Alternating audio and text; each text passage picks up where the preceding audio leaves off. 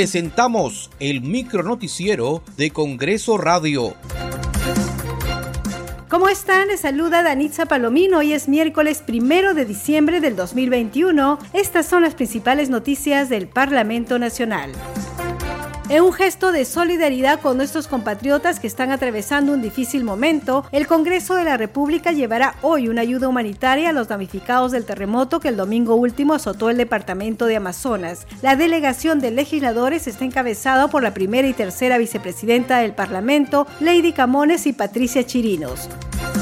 El Congreso de la República publicó la ley que extiende hasta el 30 de diciembre del 2023 el plazo para que los docentes universitarios puedan obtener los grados académicos de maestría y doctorado, que es la condición legal para ejercer la enseñanza en los centros superiores de estudios. Escuchemos al congresista Edgar Tello, autor de esta ley lo que se quiere es darle facilidades a los profesores que están en las que dictan en las universidades dada la emergencia sanitaria, la pandemia y una serie de dificultades y limitaciones que se han presentado, como la conectividad, las herramientas también que han sido de difícil acceso, darle las facilidades hasta el 2023 y a partir del 2023 ya se empieza a exigir los requisitos de la ley universitaria en la semana de representación, la congresista Carol Paredes de la bancada de Acción Popular y representante por la región San Martín solicitó declarar en emergencia la Amazonía ante la presencia de lluvias y eventuales inundaciones.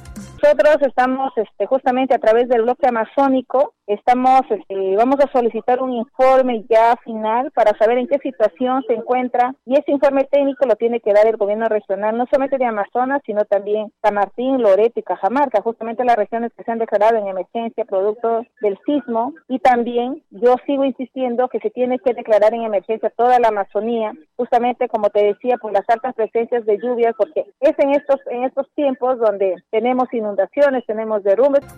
El congresista Segundo Montalvo de la bancada de Perú Libre y representante por Amazonas informó sobre el bloqueo de la carretera en Puerto Tundusa y nos encontramos con la sorpresa que en la marginal que va con Pitanqui, eh, los hermanos Aguajum y Aumpi han tomado la carretera porque hay una obra que se, se inició la ejecución hace tres años de 10 comunidades para el proyecto de agua. Y el alcalde provincial no ha culminado ese proyecto, son 23 millones. Muchas gracias por acompañarnos en esta edición. Nos reencontramos mañana a la misma hora.